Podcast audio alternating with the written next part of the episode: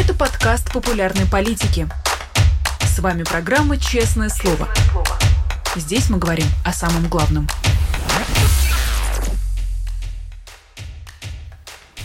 Привет, друзья! В Москве 10.30. Меня зовут Ирина Алиман, а вы, наши дорогие зрители, смотрите утреннее честное слово на канале «Популярная политика». Я по традиции призываю вас ставить лайки, писать комментарии в чате и задавать платные вопросы через суперчат нашему сегодняшнему гостю. Еще, конечно, поддерживайте нас на Патреоне. На этот сейчас отвлекаться не буду. Расскажу, что все ссылки вы всегда можете найти либо внизу экрана, либо в описании. Отвлекусь на это уже в конце эфира, ну а прямо сейчас переходим к беседе. У нас на связи старший научный сотрудник фонда Карнеги Карнеги Андрей Колесников. Андрей, доброе утро. Доброе утро. Андрей, очень рада видеть вас в нашем утреннем эфире. И сегодня очень хочется воспользоваться а, формулировкой вашей а, коллеги, политолога Екатерины Михайловны Шульман, которая делит а, все, что происходит и все, что мы видим в информационном потоке, на новости и события. И вот как раз новостей и событий я вижу некоторое количество. И одно из таких событий, с которых хотелось бы начать, это начавшаяся, простите за тавтологию, неделю назад война за Нагорный Карабах. Собственно, она продлилась сутки, но, как мне кажется, это то событие, отголоски которого мы еще будем наблюдать, и э, очень хочется их с вами, собственно, обсудить. Мы, э, как мне кажется, видим, что позиции Армении и Азербайджана после этой однодневной войны изменились. А изменились ли позиции России после этого конфликта, как вы считаете?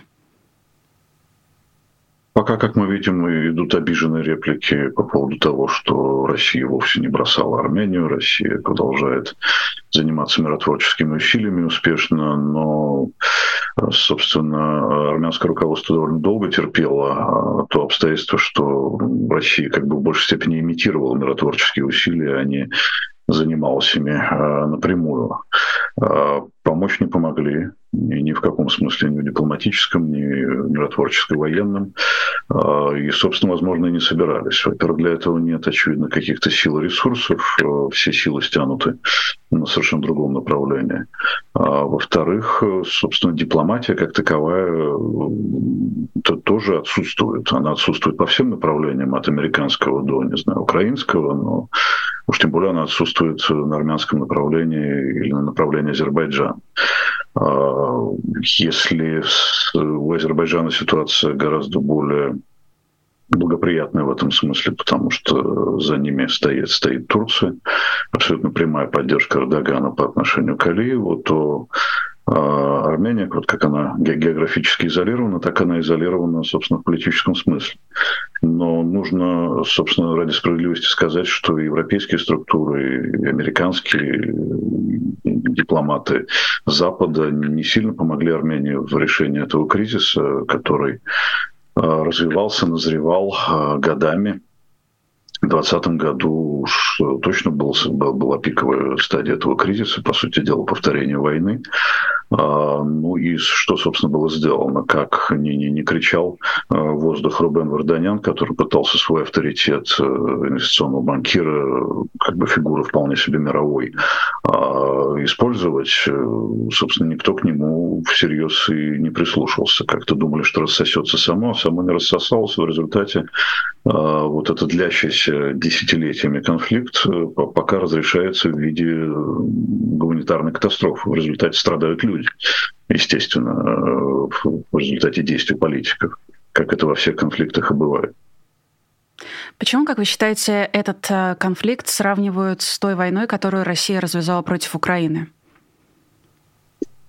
А это же то, что делает какая-то большая страна, Э, это как инфекция, как, как, как зараза. Это абсолютно вот логика инфекционного заболевания. Там, допустим, если Россия активно использует закон об иностранных агентах, то такой же, такие же законы или попытки их принять возникают в совершенно неожиданных местах. В Грузии, например, как это была попытка, в, Кир... в Кыргызстане, в Казахстане. А, то же самое с даже с риторикой боевых действий, э, что говорил, собственно, Алиев, что говорил азербайджанское руководство. Мы, не, не бьем по гражданской инфраструктуре, мы, мы уничтожаем только военную инфраструктуру. Какая там военная инфраструктура на этом пятачке земли? А, затерянных в горах. Э, вот э, даже слова повторяются до, до такой степени. Если кто-то решает проблемы методом как бы введения войск, Ну, очевидно, значит, значит, так можно было. Соответственно, и другая сторона размораживает конфликт, не другая сторона, а как бы коллеги или там, э, так сказать, такие же президенты и автократы, как, как и Путин, приблизительно такие же, э, тоже начинают действовать похожим образом. В логике, а что так можно было, давайте мы тоже сделаем так же, и нам за это ничего не будет. Никакое мировое сообщество не поможет, мы просто решим э, свою задачу так, как мы хотим ее решить.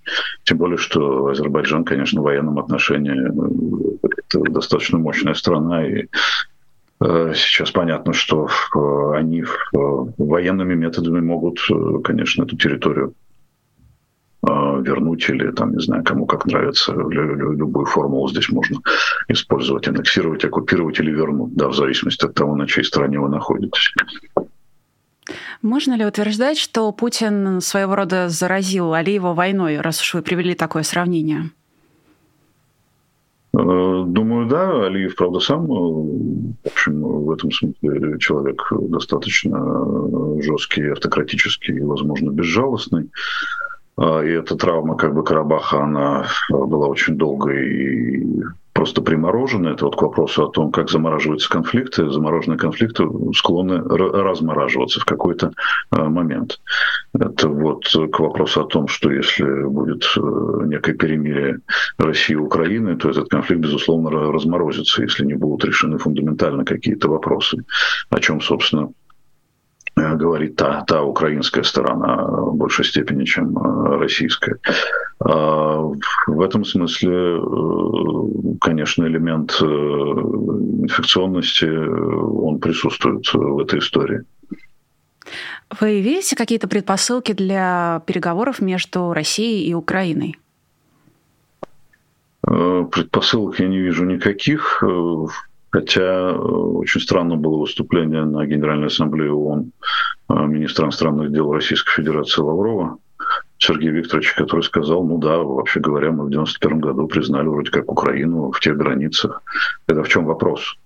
Почему э, происходило то, что происходило после того, как 28 раз были признаны границы, после того, как Крым остался в Украине, будем честны, в результате размена ядерное оружие ушло на территорию России, а Крым остался на территории Украины. В этом был размен, собственно, образца 91-92 года. А почему нужно было устраивать то, что устроил Путин, почему нельзя было жить дальше, влиять мягкой силой, а не жесткой силой на ту же самую Украину. Но если ты хотел видеть в Украине свой буфер, свою зону влияния, ну, такие инструменты были. Просто нужно быть привлекательным, нужно использовать мягкую силу, раз уж ты такой э, великий э, император. Вероятно, мягкой силы не хватило. Украинский народ, как выяснилось, способен на честных конкурентных выборах выбирать себе президента. Это, конечно, совершенно нетерпимая ситуация для восточного соседа. Как с этим можно смириться? Это можно демонстрировать свою слабость, а не силу. Попытаться решить проблему не мягкой силой, а жесткой силой. Вот э, в этом выражается, собственно, слабость э, той квазиимперии, э, царем, который себя, императором, который себя считает Владимир Владимирович. Да, и спасибо, что вы напомнили, кстати, этот тезис Лаврова. Я смотрела его выступление на Генассамблее, но мне было очень сложно совладать с эмоциями от услышанного. И вот этот тезис, он характерен на самом деле тем, что просто лишний раз демонстрирует лицемерие и российской власти, российской публичной политики и дипломатии то, что от нее осталось, потому что а, в то же самое время мы видим по а, истории с Арцахом, Нагорным Карабахом, что там Россия в публичном поле а, не поддерживает Армению ни на каком уровне, наоборот, обвиняет Пашиняна в том, что, собственно, ну вот он, по их словам, все сам отдал, все сам признал, а Алиев, ну, как бы ни при чем. Это, на самом деле, довольно интересно, что это все происходило буквально в одно и то же время. Ну, то есть Лавров выступал буквально в то тот день, когда заканчивалась война за Нагорный Карабах и когда э, он капитулировал перед Азербайджаном. Поэтому лишний раз лишнее доказательство. Скажите, пожалуйста, как вы оцениваете на данный момент э, российскую политику в широком смысле? Есть ли какие-то политические процессы, э, за которыми стоит следить, э, но на которые мы недостаточно обращаем внимание? Или во время войны все политические процессы, вся политическая жизнь заместились пропагандой? Знаете, процессов очень много на самом деле происходит. Происходит, например, какая-то зачаточного виде президентская кампания, да, какие-то попытки нащупать э, месседжи этой президентской кампании, технологические решения. Пока еще это совсем эмбрион, но э, тем не менее э, кампания-то уже началась, и какие-то элементы просматриваются. В том числе в том, что Путин продолжает линию на демонстрацию своего имиджа мирного президента, президента народного хозяйства, президента экономики, президента детей и молодежи а, и всяких инициатив. Он очень много времени этому посвящает, он очень активен, и, безусловно, это часть э, вот этого пока действующего временно-невременно а, такого социального контракта. Вы занимаетесь пока своими делами, пока мы никакую частичную или всеобщую мобилизацию объявлять не будем. Пока мы справляемся э, добровольцами и контрактниками, все, э, все как бы нормально, война рутинизировалась, она идет фоном. А живите э, как можете, пока дают. Чем, собственно, россияне занимаются, обращая все меньше внимания во всяком случае, в младших возрастных группах на э, боевые действия. Э, в экономике происходят э, интересные события, попытки собрать как можно больше денег в бюджет, потому что очень велики э, военные расходы, военные, оборонные расходы на безопасность, э, диспропорциональный бюджет в части расходов э, принимается, где очень мало на развитие человеческого капитала, на какую-то продуктивную деятельность, очень много много на смерти, разрушение, производство вооружений, на оборону. Э, все уже сказали и правильно сказали, что это означает э, подготовку к продолжительному военному противостоянию. Оно не заканчивается, если уж на 24 год сверстан такой бюджет. Э, ну и ничего хорошего это не сулит ни самой экономике, ни и человеческому капиталу России. Происходят тихие процессы. Всегда считалось, что вот там ну, как бы обвалы происходят быстро. В 2022 году экономисты предрекали российской экономике очень быстрый обвал. Эрозия происходит, но она очень медленная медленная эрозия миграционных потоков, они потихонечку снижаются, потому что Россия становится непривлекательной. Но, но именно потихонечку, медленно, там своя какая-то структура, где-то не, не снизились с какими-то странами миграционного обмена, где-то снизились. А, происходит, э, на самом деле, очень тяжелый процесс с долгосрочными последствиями в демографии. Выбытие трудоспособного населения миллионами на самом деле. Э, мобилизация и миграция сильно ударили по мужскому населению, по репродуктивным планам семей. Э, рождаемость э, как падала несколько лет уже, что несколько лет уже много лет, с 2016 года, так и падает. И, собственно, спецоперацию только усугубила падение этой самой рождаемости. А, приходит ковид, кстати говоря, постепенно, и, но неуклонно, в том числе на территории России. А, а начальник все продолжает воевать. По проблем масса, их нужно решать. Его интересует только одно – а, главное, непонятно, так, так и не стала понятной цель э, всего этого, ни высокая философская, ни, ни приземленная прагматическая. Зачем все это было нужно, зачем люди а, умирали, зачем инфраструктура разрушалась с обеих сторон, и зачем тут летают всякие дроны. Спасибо большое, что обрисовали эту картину целиком. А, звучит это примерно как за несколько лет до последнего дня Помпеи. Ну, это такое специфическое мое впечатление от нее. И мне очень понравилась ваша формулировка про тихие процессы, но действительно один из этих процессов, он как минимум, если не громкий, то публичный. Это как раз Владимир Путин, который, судя по всему, действительно ведет свою избирательную кампанию.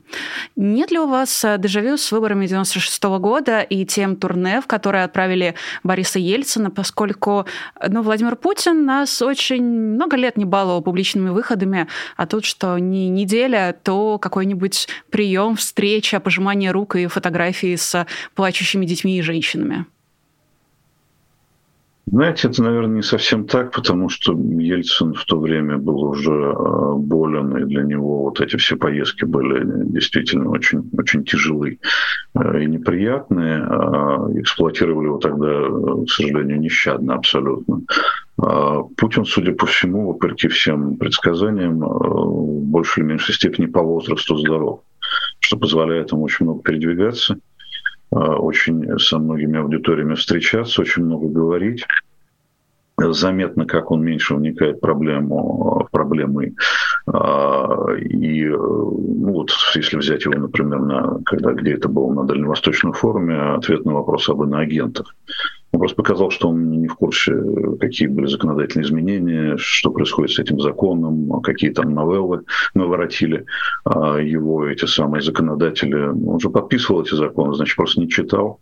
А, ему и не хочется в это вникать. У него он правит миром, у него, у него другие озабоченности и задачи. Когда вот какие-то бывают нюансированные вопросы, иногда он показывает э, свою вот эту способность запоминать цифры, Иногда он в чем-то путается. Факт-чекинг э, ни одно его выступление, конечно, не проходит. Э, но, тем не менее, люди видят, что он активен. Люди видят, что он занят хозяйственной и такой как бы прогрессивной, э, мирной экономической повесткой. Ну, значит, пока все окей. Это, это играет роль такую успокоительную.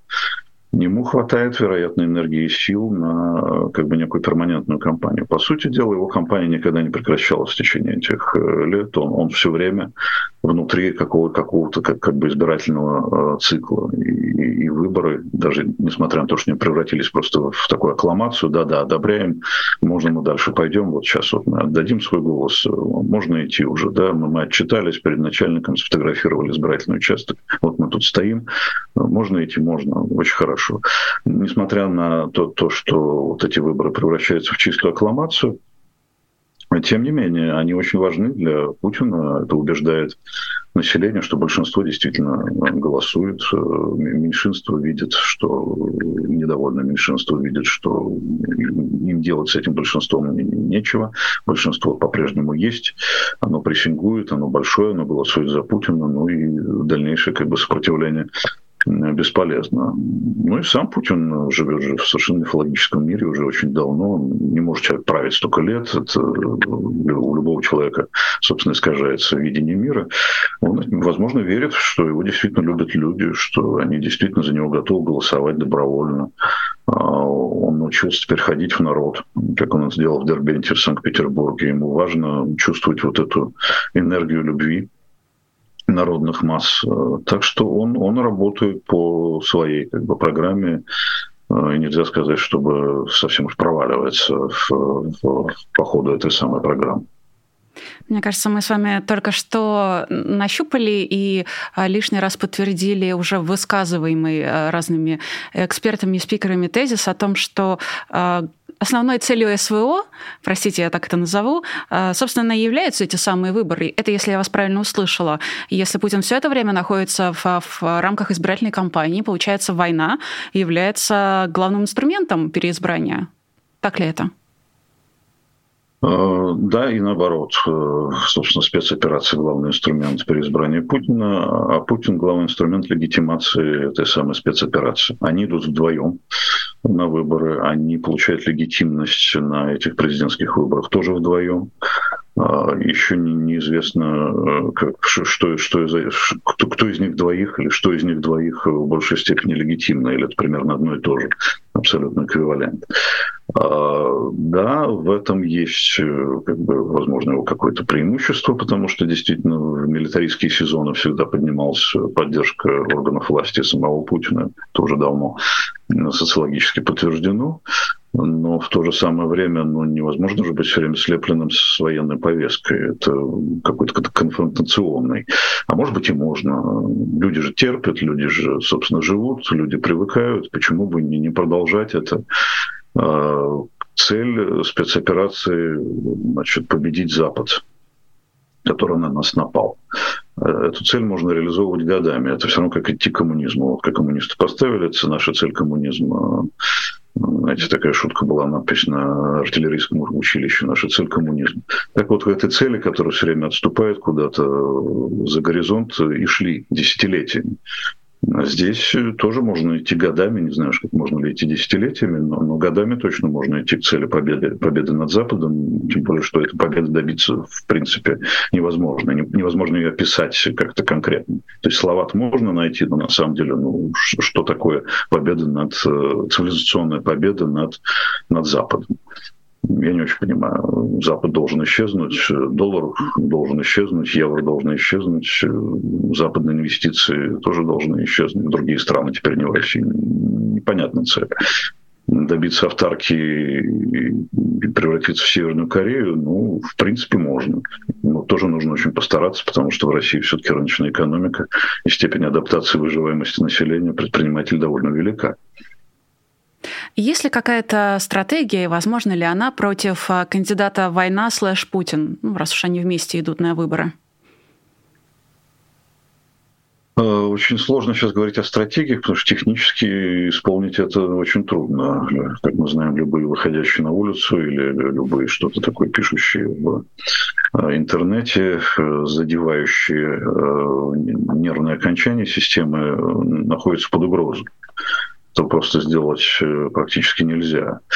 Антивоенное движение, скорее, оно такое катакомбное и Э, каких-то технологий в условиях такого полутоталитарного режима, такого прямого сопротивления этому режиму, таких технологий практически нет.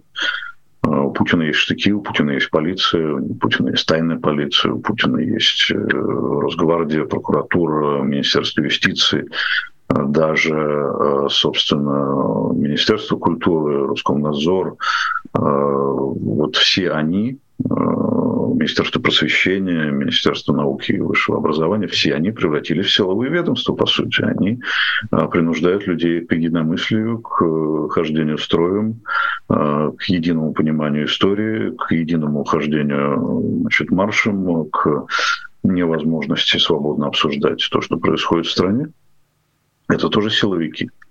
А, так что как в этих условиях строить какую-то стратегию? Очень, очень трудно сказать, что здесь можно сделать, но этот режим должен знать, что миллионы людей его не любят, миллионы людей готовы к переменам, миллионы людей готовы к тому, что Путин а, должен уйти. Миллионы людей хотят реальной демократии, а не суверенной, не, не имитационной. И это наши сограждане, и всех их не пометишь э, значком нежелательным, э, нежелательных организаций или, или, иностранных агентов, потому что их действительно миллионы. А, вот это обсуждение о возможной стратегии вчера продолжил Алексей Навальный э, в своем программном тексте, где он, э, в частности, сначала подытожил э, результаты предыдущей избирательной кампании в регионах, и на основании ее результатов, и на основании того, как себя продемонстрировали в, собственно, лидеры оппозиции, я имею в виду и Максима Каца, и других, ну, Михаила Ходорковского, Гарри Каспарова, как они, какое поведение, какую поведенческую линию они демонстрируют. Алексей это подытожил и, собственно, предположил э, даже не столько, какой будет стратегия, потому что сейчас, возможно, действительно это достаточно сложно, но каким будет эм, главная линия, наверное, э, различных оппозиционных э, сил. Что вы об этом думаете? Ну, во-первых, единой линии, конечно, никогда не будет. Никогда не вот это вот объединение демократов, это, это вот э, такое словосочетание, которому уже несколько десятилетий, оно никогда не происходило, вероятно, никогда не произойдет. Сейчас еще происходит еще более мелкое дробление, чем это было в 90-е там, или нулевые годы, потому что э, каждый популярный, значимый, назовем это блогер, хотя мне кажется, что это никакие не блогеры, а политические деятели в собственном смысле слова, у него есть своя аудитория, у него есть свои адепты, свои поклонники, и эти поклонники следуют за логикой своего как бы гуру. Будь это там Максим Кац или, или Навальный, или кто-то еще, у кого-то больше таких поклонников, у кого-то меньше. А, есть люди, у которых есть своя голова а, и свои представления о том, что этично, что не этично. Есть, в конце концов, нервная система, которая позволяет людям участвовать в выборах или, или им противно в них участвовать. Просто вот эмоциональный импульс или контримпульс. Тут уже никакими э, аргументами по поводу умного голосования, другого типа голосования э, убедить кого-либо очень сложно. А, Навальный, насколько я понимаю, сам признал, что умное голосование в нынешних условиях э, имеет ограниченный эффект. Э, хотя упоминается Хакасия, упоминается Екатеринбург, где можно было что-то такое сделать. Но мне кажется, и без подсказок люди сами понимают, если, допустим, у них э, где-то в Екатеринбурге в а, значит, в избирательном листе есть несколько кандидатов яблоко, но понятно, что яблоко, несмотря на свое специфическое положение, это все-таки, скорее всего, та партия, которая более-менее приличных людей предлагает. Пусть они разрешены, что странно, естественно, и вызывает некие сомнения. Ну, есть еще в России регионы, где это возможно. Окей, тогда нужно голосовать за них, и здесь не нужны ничьи подсказки абсолютно. А так, ну, голосуешь ты за справедливую Россию, чтобы уязвить единую Россию, ну, это смешно. Это все равно голосовать за правую руку, э, значит, попытаясь уязвить левую руку одного и того же организма. Потому что система однопартийная, на самом деле. С, едино, уязвить единую Россию, не знаю, голосуя за коммунистов, ну, по-моему, это уже, так сказать, вчерашняя война. Уже все как-то гораздо хуже. Ну, безусловно, это та ситуация, которая была актуальна в 2021 году до начала войны, а война, безусловно, все изменила.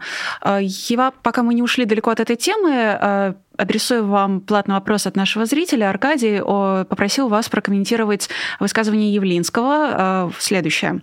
«А, был выдвинут антивоенный лозунг, были люди, которые подписали программу «Было безопасно для избирателя». А на самом деле явка упала. Екатеринбург 20%, э, ну, имеется в виду 2023 год, в 2018 26,7%. Насколько я понимаю, речь идет о том, как Яблоко себя показало в рамках этой кампании и э, как избирать избиратель, главное, реагировал на того кандидата, который не является публичным людоедом и не поддерживает войну?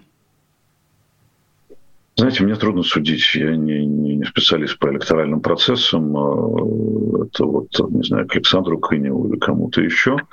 А, но если явка в целом в регионе а, такая, какая есть, это отражение того, что люди теряют интерес к выборам, не верят в них или где-то недоработано с административным принуждением к, к, к выборам.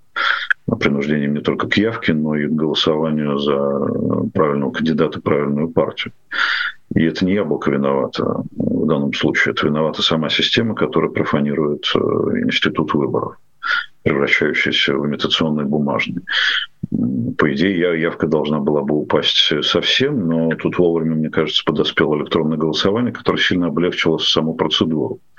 А, людям не нужно никуда ходить, тратить время. А, люди не расстаются с компьютерами сейчас, так что, в принципе, можно заодно и а, проголосовать, а если от тебя начальник требует, чтобы ты показал, что ты голосуешь, можно сделать фото этого самого голосования и послать куда надо. И уже отделаться от этой, э, в сущности, бессмысленной процедуры.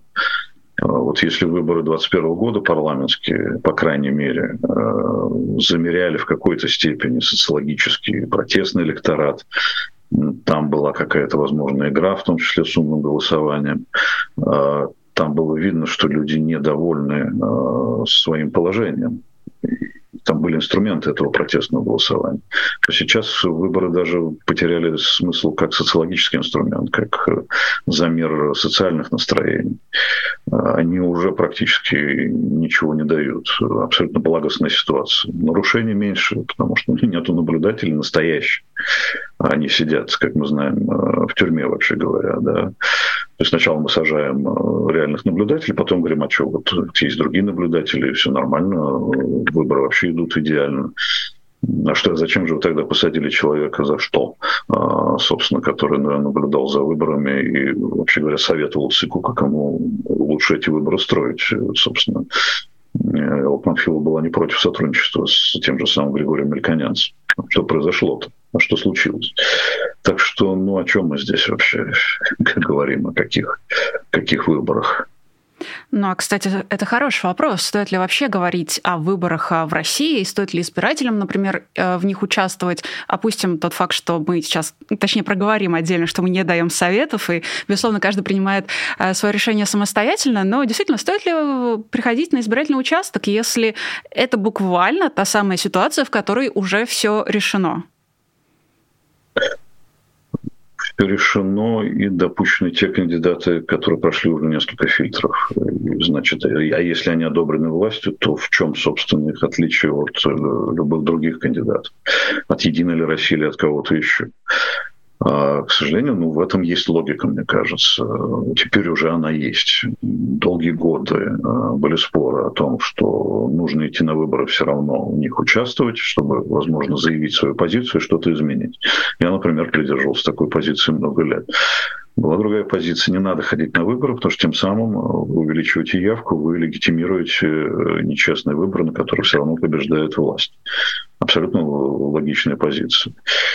Те же самые споры происходят сейчас, когда выборы превратились э, в, ну, практически полностью имитационный инструмент, а президентский это еще просто ну, референдум или там вече, аккламация, как, как ни назовите. Это уже совсем что-то не, что-то необычное. Даже выборы 2018 года были ну, в чем-то, возможно, похожи на какие-то электоральные э, водные процедуры. А сейчас это, это что такое? Поиграть в электронное голосование, увидеть в этом электронном голосовании какую-то игру, сходить на участок, посмотреть, что там делается. Ну, в Москве это было совершенно бессмысленно. Я, на самом деле, впервые ни на какие выборы не пошел. Я хотел ознакомиться с чисто как бы социологической ситуацией, что может происходить на избирательных участках но мне стало как-то вот э, нехорошо. Меня как-то затошнило. Я, я, значит, подавил себе профессионала, и мое гражданское чувство и возмущение тем, что происходит, оно преобладало в данной ситуации. Может, это неправильно. Я не знаю, это каждый решает для себя, как э, это было уже годами. Идти или не идти на то, что называется словом выбора. Э, вы знаете, мне кажется довольно ироничным, что я не знаю, когда этот тезис вообще появился впервые, но я его слышала, наверное, с середины, может, с конца нулевых, а, о том, что на выборы идти нет смысла, все, и так уже решено, все решено за нас. Ну, собственно, после того, как отменили прямые выборы губернаторов, а, когда началась вся эта история с преемничеством и прочим, а, вот это было какое-то общее настроение людей вокруг меня о том, что на выборы нет смысла идти, все решено до нас, то оказывается, оказывается, именно тогда и нужно было на них идти, когда система еще не была вооружена электронным голосованием и прочими элементами, инструментами фальсификации. Но сейчас в итоге мы оказались в той ситуации, когда как будто бы вот теперь-то это самосбывающееся пророчество, оно уже действительно сбылось. Но, собственно, возвращаясь к Алексею Навальному, а, его текст, он, в частности, пишет о том, что а, всегда а, ФБК участвовала, принимала какие-то решения или предлагала инструменты в тех выборах, в которых был реальный шанс нанести ущерб Путину. И, адресуясь к этому тексту, скажу, что Алексей не предлагает какой-то стратегии, наоборот, говорит, говорит о том, что э, будет смысл говорить об этом, когда будут ясны там кандидаты, их программа, агитация. И тут мне хочется поговорить немножечко об оппозиции в более широком смысле. Мне кажется, вы идеальный спикер для этого обсуждения, поскольку вы можете наблюдать это со стороны и, собственно, находясь при этом в России. А как вы оцениваете опыт полутора лет оппозиции в изгнании? Чему этот опыт учит или может научить? И какие выводы из него можно сделать?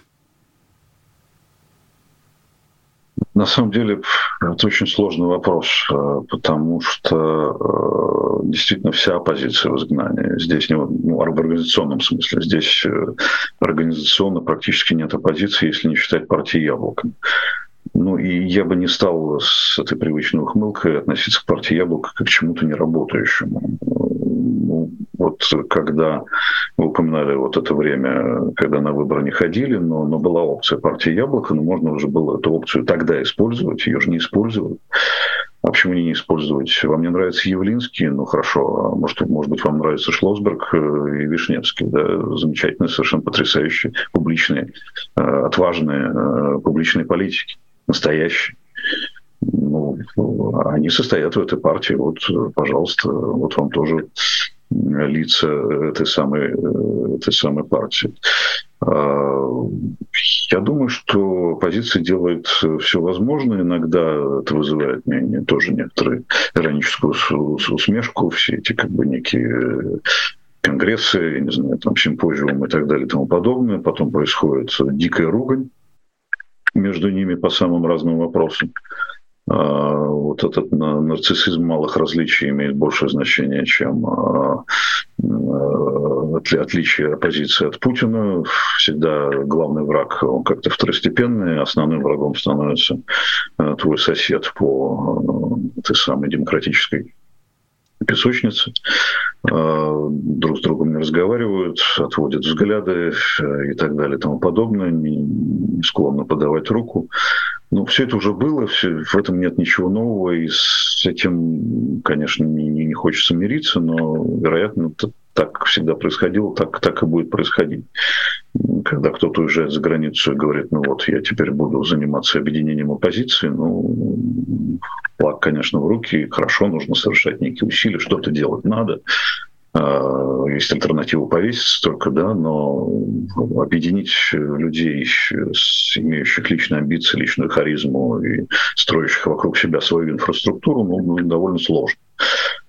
А, в этом проблема. А, возможно, этих людей не так хорошо слышно здесь, но пока существует YouTube, пока существует VPN, они все-таки слышны. А, они все-таки в известной степени популярны. Их возможность есть доносить свою позицию для, для той аудитории, которую, которую немножко как бы презирают, потому что эти люди все еще остаются в России. Ну, тут надо выбрать, либо вы работаете действительно на ту аудиторию, на которую вы должны работать, то есть на вот эту самую российскую, живущие здесь люди демократических, антипутинских, прозападных убеждений. Либо вы их упрекаете в том, что они все еще там платят налоги, и живут, и мирятся с, с гнилым воздухом, который здесь есть, и не уезжают туда, где, собственно, расположены эти самые штабы и секты значит, оппозиции. А, не надо обижать людей в этом смысле. Здесь э, много интересующихся, здесь э, многие просто как манны небесные ждут этих самых объяснений, что происходит в мире, какая есть информация, какие есть новости. В этом смысле медиа, уехавшие, э, необычайно эффективны, на мой взгляд, и очень хороши, гораздо эффективнее политическая оппозиция как таковой. Они, собственно, инструменты, которые дают трибуны этой самой политической оппозиции. Э, соответственно, ну, как-то, э, мне кажется, вот работать с аудиторией внутренней не, не до конца э, научились. Здесь больше как бы самовыражения, чем каких-то шагов, которые эту аудиторию как минимум могут утешить, если не, собственно, дать какие-то инструменты в руки. Инструменты трудно дать объективно, но э, дать чувство локтя какого-то, да, и дать надежду, на то, что ну, когда это все будет заканчиваться, как-то мы объединим усилия, чтобы это закончилось быстрее. Наверное, стоит этим заниматься действительно. В некотором смысле произошло слияние журналистов и э, оппозиционеров, поскольку любой журналист, который не согласен с российской пропагандой, становится оппозиционным э, позиционеры в изгнании в некотором роде э, превращаются действительно в медиаплощадки самостоятельные. Мы вот как раз с вами на одном таком канале и общаемся. И те, и другие не могли э, не заметить э, вчерашнее очень громкое медийное событие. Это то видео, которое опубликовал э, Рамзан Кадыров, или опубликовали в его канале, э, где его сын Адам Делимханов, э, простите, не Делимханов, это уже оговорка, э, где его сын... Да, да, да, да.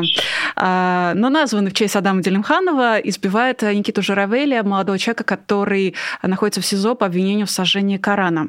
Вот эта ситуация – это новость или событие, как вы считаете?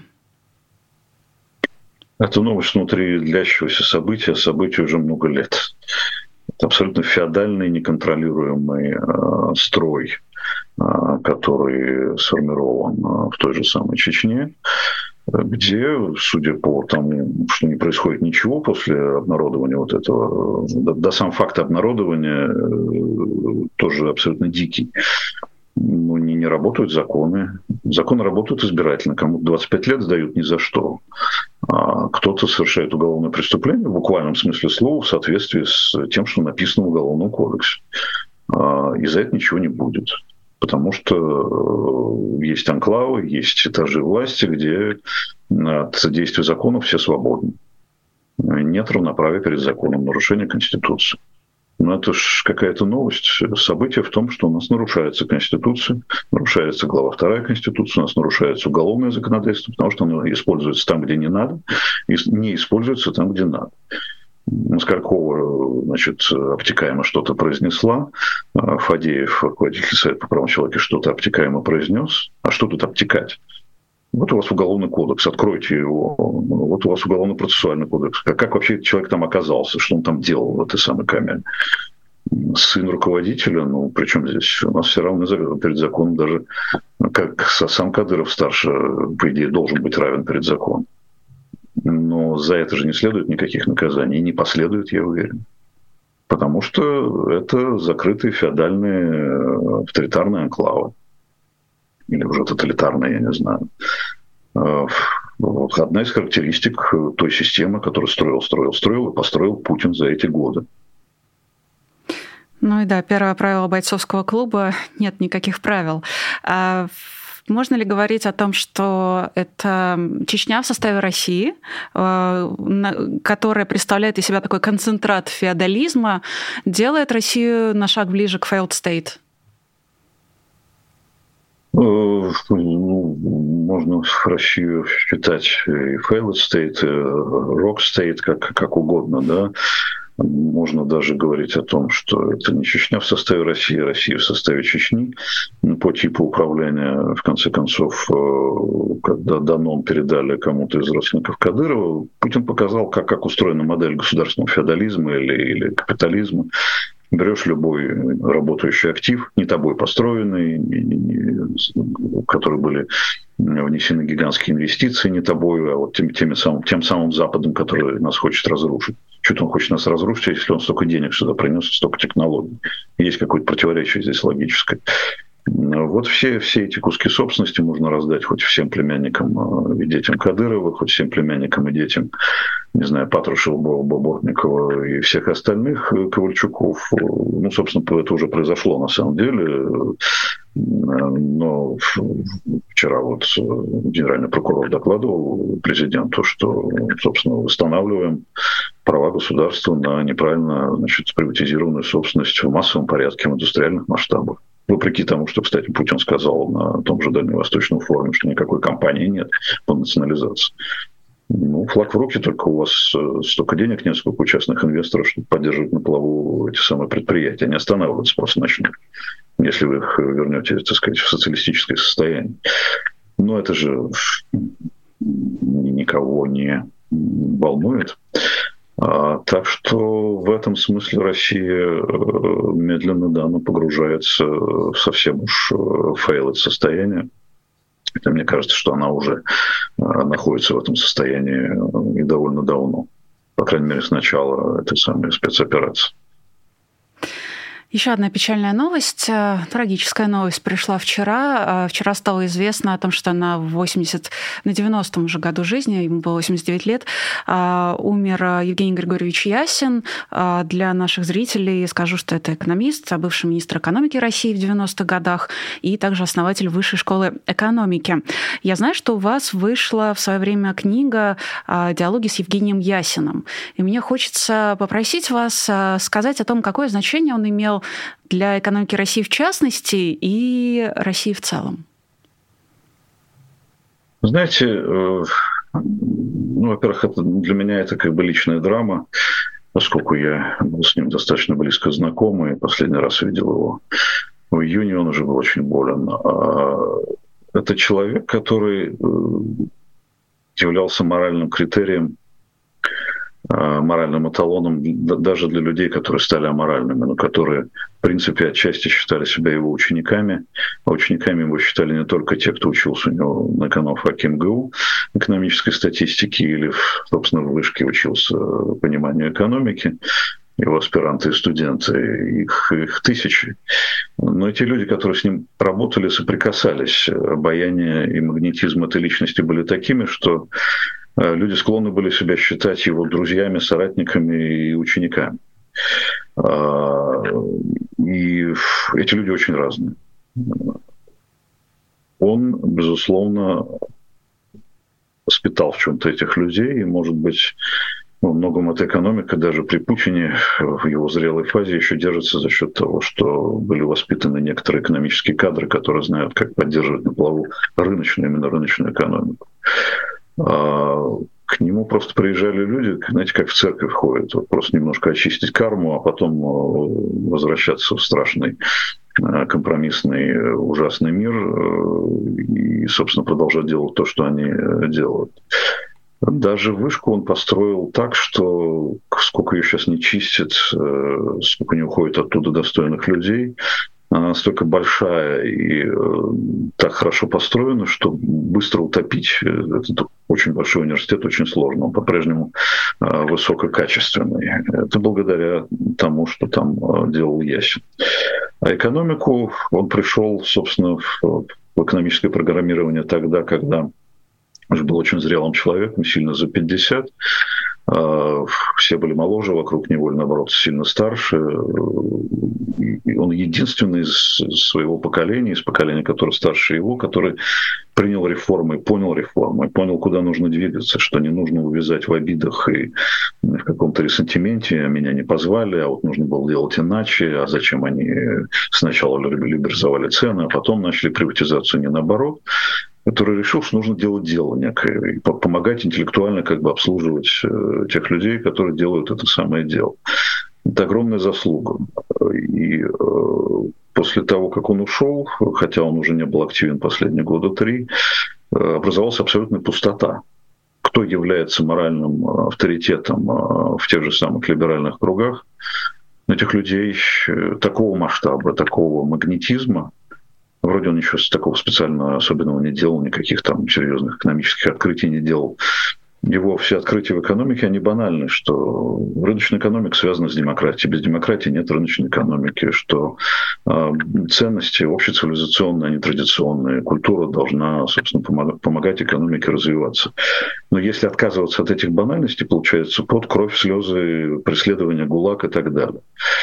И в этом смысле конечно, сейчас образовался такой такой вакуум. Ну, не говоря уже о том, что здесь в его истории огромное место занимала Одесса.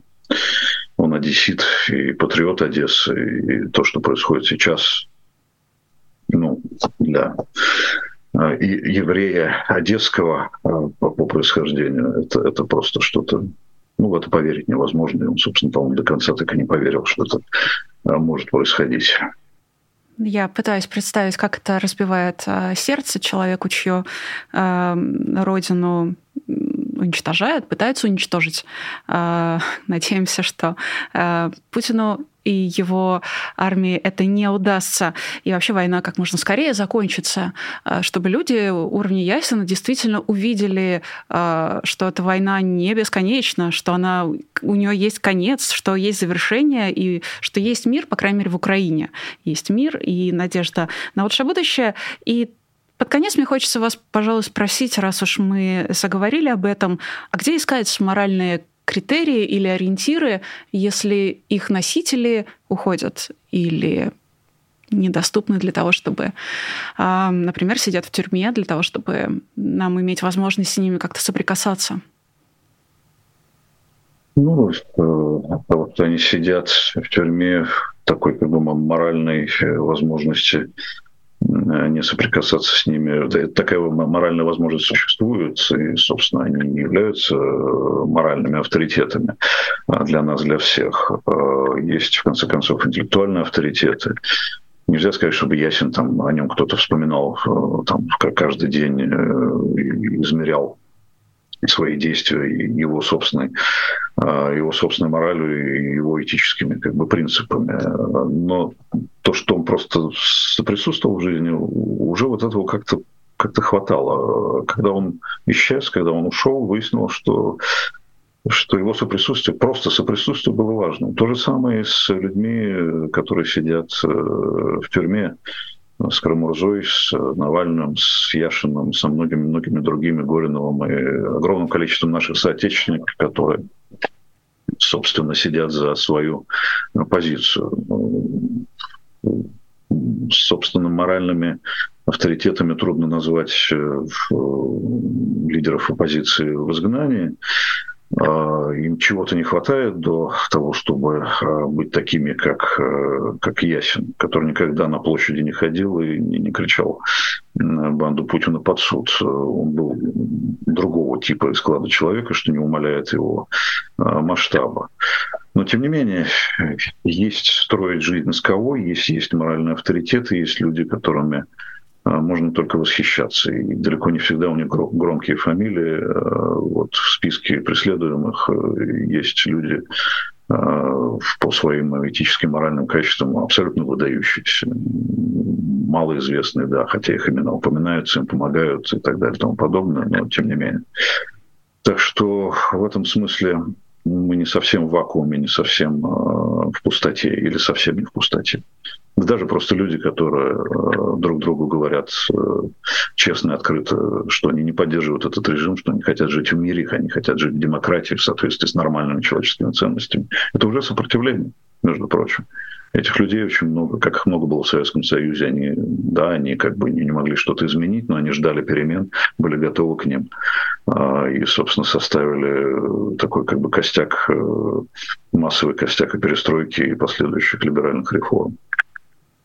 И такое взаимодействие очень простое, на самом деле, оно действительно может оказывать очень поддерживающий э, эффект, вызывается, очень поддерживающее значение имеет.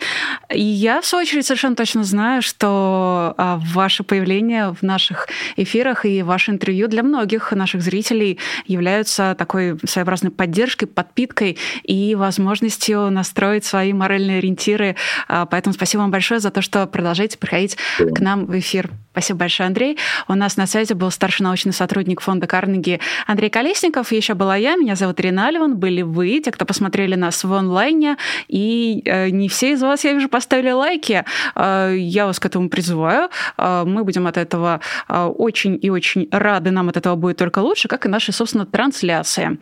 Э, также напоминаю о том, что нас э, можно и нужно поддерживать с помощью Патреона. Для этого достаточно навести камеру вашего смартфона на QR-код, перейти по ссылке на сайт Patreon Patreon и начать поддерживать, честное слово, а, ваше имя, ваш никнейм, а, все, что вы захотите о себе сообщить, появится в бегущей строке. Если ничего не захотите о себе сообщить, ничего страшного. В бегущей строке ничего не появится, но мы будем знать, что вы нас поддерживаете. Э, спасибо вам за это. Честное слово, а, как говорит другой гость этой программы. Напоминаю, что еще одно честное слово будет сегодня в 17 часов. Его проведет Нинора Сибашвили, а я прощаюсь до следующих эфиров. Пока.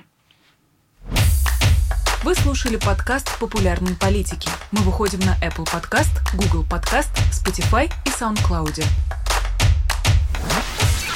А еще подписывайтесь на наш канал в YouTube.